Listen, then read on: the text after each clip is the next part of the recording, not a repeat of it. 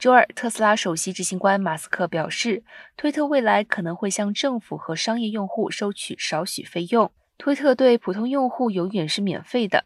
最近几天，马斯克不断就自己想要看到的功能提出建议。一周前，他刚刚与推特社交媒体平台达成了收购协议。去年，推特推出了一项名为 Twitter Blue 的订阅服务，为付费用户提供包括撤销推文等高级功能。但与 Facebook 和 Instagram 相同，在推特上创建账户和发布内容是免费的。